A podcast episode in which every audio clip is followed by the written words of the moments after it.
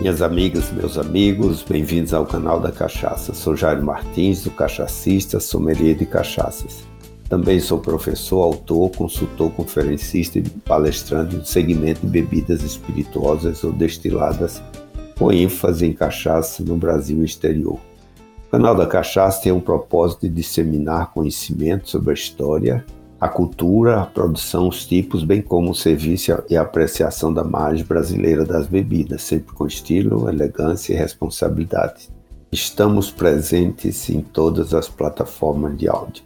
Há poucos dias perdemos um dos intelectuais mais inteligentes e criativos do nosso país, o Jô Soares. Independentemente de orientação e ideologia político-partidária, não podemos esquecer que foi um artista de muitas habilidades culturais, né? ou seja, um verdadeiro ícone da comunicação, da arte e do humor.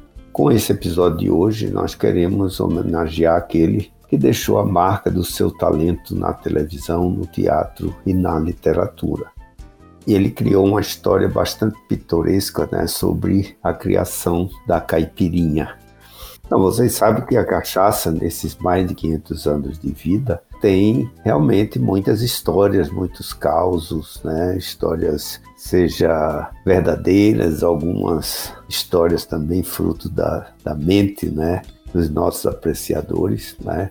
O que nós queremos aqui é contar algo que realmente foi bastante criativo, né? Com relação a isso.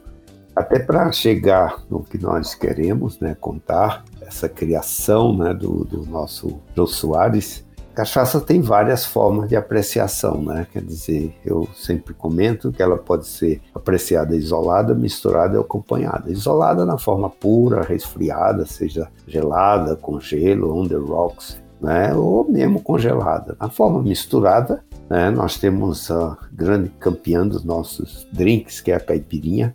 Temos batidas, o famoso rabo de galo, quentão, posso tomar cachaça com água de coco, com energético e outros mixes. E ela acompanhada, acompanhada com café, com chá, com frutas, mesmo com cerveja, como preferem os alemães, com caldinho e mesmo com água, tomando uma cachaça mais diluída. Então, esse episódio de hoje trata de uma história criada pelo Jô Soares, né, na forma da cachaça misturada, ou seja, na forma de uma caipirinha. Né? Nós sabemos que, dentre a drinkologia brasileira, né, nós temos batidas, né, nós temos o famoso rabo de galo, a pinga com alho, o bombeirinho, o cachimbo, mas temos um, eu diria, um drink que ficou é, famoso no mundo inteiro, ganhando notoriedade, que é a nossa caipirinha. Tem, temos até uma legislação, um decreto, né, que é o 4851 de 2 de 10 de 2003, que define a caipirinha como uma bebida típica brasileira com graduação alcoólica de 15 a 36% em volume, a 20 graus Celsius, e obtida exclusivamente com cachaça acrescida de limão e açúcar. É uma definição simples, mas é parte do decreto 4851. Existem muitas histórias, muitos contos, muitas ideias de como foi descoberta ou inventada a caipirinha, uma certa linha do tempo, né? A primeira delas falam que foi exatamente no tempo das monções, né, que iniciou-se aqui no Brasil, no tempo das entradas e bandeiras, né? Os bandeirantes saíam por aí para enfrentar aquele frio de manhã cedo, procuravam limão, mata e levava né, a sua aguardente exatamente com o objetivo de aquecer os peitos. Muita gente dizia também que Dona Carlota Joaquina, mulher de Dom João VI, né, que vieram ao Brasil também na época do Napoleão Bonaparte, né, então houve a transferência da família real aqui para o Brasil e disse que a dona Carlota Joaquina para suportar o Dom João VI, ela tomava cachaça com várias frutas. Muita gente diz que ela teria inventado a caipirinha numa dessas combinações, né? Depois conta-se também uma história que os marinheiros ingleses, quando chegavam no porto de Paraty, também né, devido a, uma doença, o escorbuto, né, que é a falta de vitamina C, eles procuravam na mata o limão, juntavam com, uma cachaça para fazer asepsia. Então é outro ponto, né? Depois existe uma história bem interessante que a caipirinha foi criada durante o surto de gripe espanhola em 1918, né, aqui no Brasil, que procurou-se fazer um remédio composto de suco, limão, alho e mel de abelha. Né? Depois alguém chegou e deve ter dito né, que para melhorar o efeito terapêutico precisava de álcool, então se adicionou cachaça, ou seja, suco de limão, alho, mel de abelha e cachaça. Depois o que aconteceu foi que a gripe espanhola se foi, né, e realmente se como o alho dava aquele gosto muito forte, né, se retirou o alho e se colocou gelo pelo clima brasileiro. Então ingrediente, os ingredientes finais seriam suco de limão, mel de abelha, cachaça e gelo. Depois o mel de abelha ficou caro e substituiu isso pelo açúcar. Contas também que foi exatamente na Semana de Arte Moderna né, de, de 22 que Caipirinha teria ganhado notoriedade pela Tarsila do Amaral e, Oswald de Andrade, que levavam para Paris, né, quer dizer, nesse movimento de mostrar né, exatamente a cultura brasileira. Né. Então, o que posso dizer é que a versão mais provável né, é, da caipirinha é essa, né, como remédio da gripe espanhola. E o nome caipirinha é, disse que foi originado pelo fato dela ter sido inventada em Piracicaba, no interior de São Paulo. Portanto, era uma bebida caipira. Daí chamou-se caipirinha, como batizaram os paulistas da capital e do litoral. Mas existe uma, uma história bastante pitoresca que eu, inclusive, a incluo né, nessas, nessas narrativas na né, referente à caipirinha, foi exatamente a que foi criada pelo Jô Soares, que eu achei bastante criativa. A caipirinha é uma bebida de mais de 100 anos hoje, é, esse ano completa exatamente 100 anos da Semana de Arte Moderna, né? então é interessante é, a gente elogiar essa bebida. E como é exatamente essa caipirinha, essa história da caipirinha, essa narrativa inventada pelo Jô Soares no seu conhecido e surpreendente romance cômico policial que é o Xangô de Baker Street.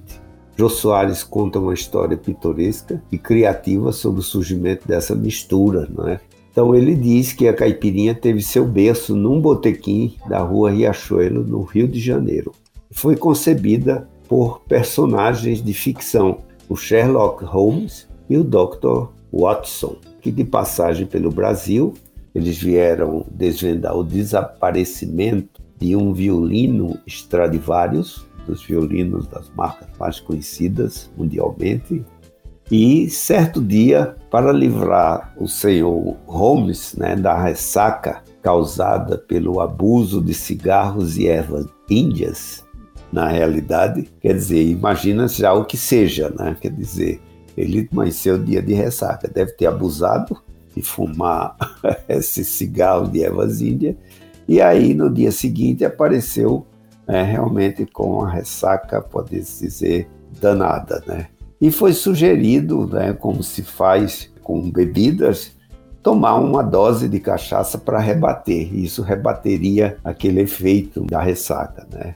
E pelo fato de ter sido na hora preparada e ser uma bebida bastante forte, o Dr. Watson, né, que cuidava muito do, do, do senhor Holmes, propôs acrescentar um pouco de sumo de limão com açúcar e gelo. Assim neutralizaria a queima produzida pelo álcool. E é interessante que tinha alguém no bar, nesse botequim né, do Rio de Janeiro, observando, e os dois né, ingleses né, usavam roupas com aquele xadrez, né, roupas quadriculadas, o chapéu e também estavam com as sandálias muito estranhas, né? E além de falar uma língua diferente, né? Eles foram confundidos com caipiras, né? Exatamente pelaquela roupa exótica.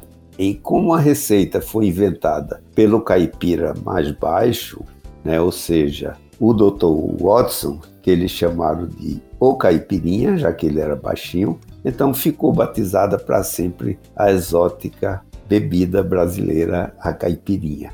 Claro que isso é uma, uma narrativa de ficção criada pelo Jô Soares. Com essa reprodução aqui, eu deixo a minha homenagem né, exatamente a esse gênio, né, eu diria, né, da, da cultura, né, do teatro, né, também do humor, da literatura também. Então, deixando para registrar exatamente essa história bastante interessante sobre a caipirinha. Então, com isso, chegamos ao final desse episódio.